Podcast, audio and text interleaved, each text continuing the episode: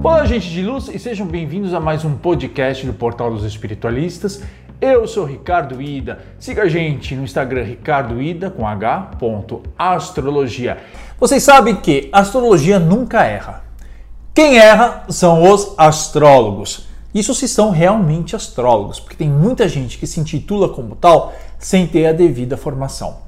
Obviamente, um, um astrólogo ele tem sua, os seus anos de estudos iniciais, né, muitas vezes é, nas grandes escolas, que levam em torno de 4, 5 anos, mas um astrólogo ele precisa a todo tempo estar acompanhando os congressos, os seminários, oficinas e também estar a par dos lançamentos de estudos e obras é, que vêm para o mercado todos os anos. É bem verdade que muitas obras elas não têm relevância nenhuma é, elas são repetições de coisas que já existem. Tem outras que, pior, acabam desensinando em vez de trazer é, verdadeiros conhecimentos. Nós selecionamos aqui sete obras. É, a, a, minha biblioteca é muito maior, eu poderia passar muito mais tempo é, indicando livros, mas eu acho que essas obras são essenciais para quem quer conhecer um pouco mais de astrologia e principalmente para os estudantes desse campo de saber para que eles, eles tenham uma solidificação dos conhecimentos e tenham uma estrutura maior para tratar da disciplina. Vamos lá? O primeiro livro que eu sugiro é esse aqui, é Minha Vida Perante os Astros, do Morin de Villefranche. Morin de Villefranche foi um grande astrólogo francês do século 17 e que trata nessa, obra de como a astrologia estava presente na sua vida. As regras de, as regras de Morin são consideradas pilares para a interpretação de um mapa astrológico. Tem um fato muito curioso que na época que Morin é, nasceu e viveu, não se conhecia o planeta Urano. Só que ele já imaginava que haveria algum astro, algum, algum planeta muito esquisito que sempre trazia para ele grandes e desagradáveis surpresas. Anos depois a gente identificou que, que esse planeta, é, se eu não me engano, na casa 7 dele, realmente trazia uma série de problemas. O segundo livro é de um outro francês, André Barbeau. André Barbeau ele é um dos maiores e mais importantes autores da atualidade. Ele, ele faleceu recentemente, mas foi ele uh, um dos grandes astrólogos que previu a pandemia no ano de 2020. É, a obra de Barbeau é, você pode encontrar no site dele. O problema é que você precisa dominar o francês ou pelo menos o inglês, mas são estudos muito importantes sobre astrologia. Nessa obra da psicanálise à astrologia, ele traz os conceitos psicanalíticos né, de Freud para o universo da astrologia. É um livro essencial para quem é, é, gosta de trazer é, é, esse lado é, da, da, psicologia e esse lado do conhecimento da mente humana, dos comportamentos, é, para incrementar e para enriquecer a leitura de um mapa astral. O terceiro livro é de um brasileiro, o Pedro Tonardi. É Leonardo Astrólogo, O Jogo de Símbolos na Santa Ceia. Esse é um livro que não tem nada de técnico, não é? mas ele, ele, ele atribui a cada um dos doze discípulos de Jesus um determinado signo. E é engraçado porque é, é, através não é, de uma, de uma é, dessa, dessa analogia você consegue identificar com precisão quais são os lados sombra e luz de cada signo.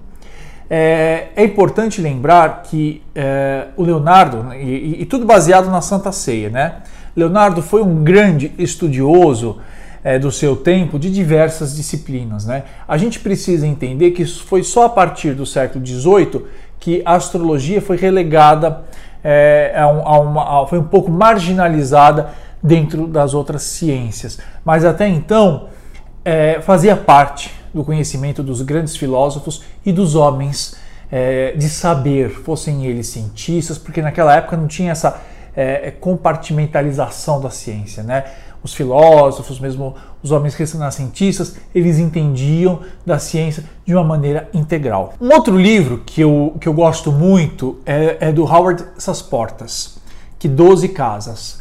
Esse livro é importante e imprescindível para quem quer entender as casas astrológicas. E ele vai muito além de uma interpretação simplista, né? Ele traz detalhes é, muito importantes e análises muito importantes, fazendo analogias com os planetas, por que, que aquelas casas trazem aquelas características.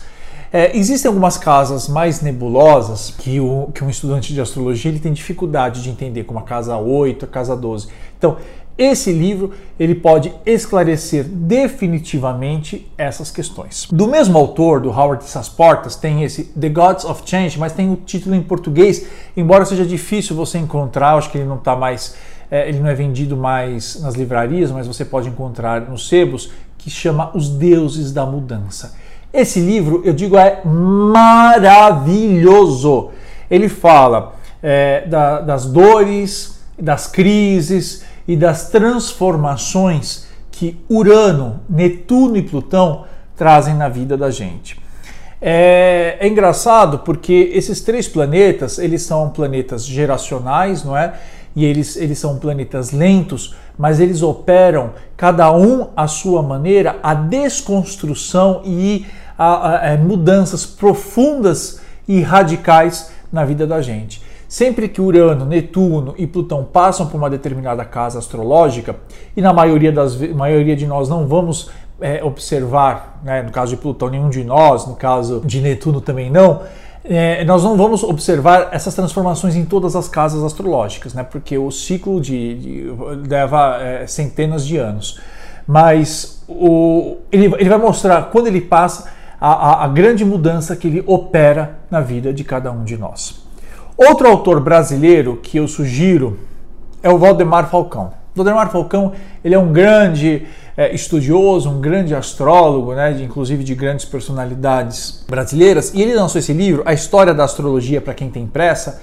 É uma leitura rápida, uma leitura deliciosa, mas olha, tem muita informação e não é só sobre história não. Ele traz os conceitos astrológicos para quem quer entender é, o que, que é esse campo de saber, né? Tem um outro livro dele que é sobre os, os médiums, vou ver se eu, se eu acho aqui o nome, é Encontro com Médiums Notáveis.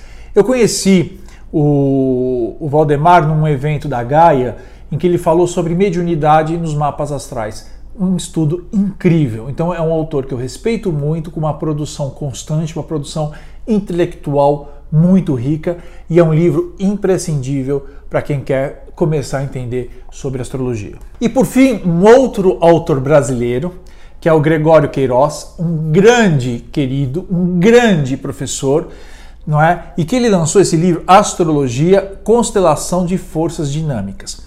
Vocês sabem que existe na astrologia o conceito de quente, úmido, frio e seco, não é? é esse, na verdade, esse, esse conceito já remonta à sabedoria dos gregos. E ele, ele, ele fala muito sobre a construção uh, dos signos.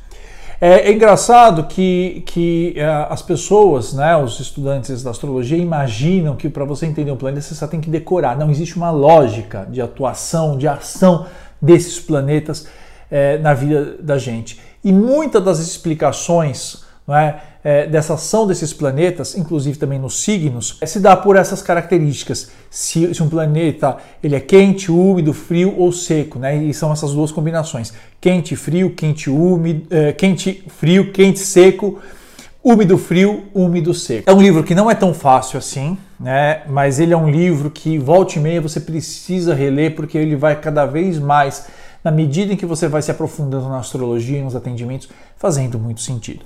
Então, esses são alguns dos livros. Se você gostou, dá um joinha, compartilha, mande as dúvidas para a gente, deixa a gente saber se você já tem esses livros, se você leu. Vamos enriquecer a discussão sobre astrologia. Até uma próxima oportunidade.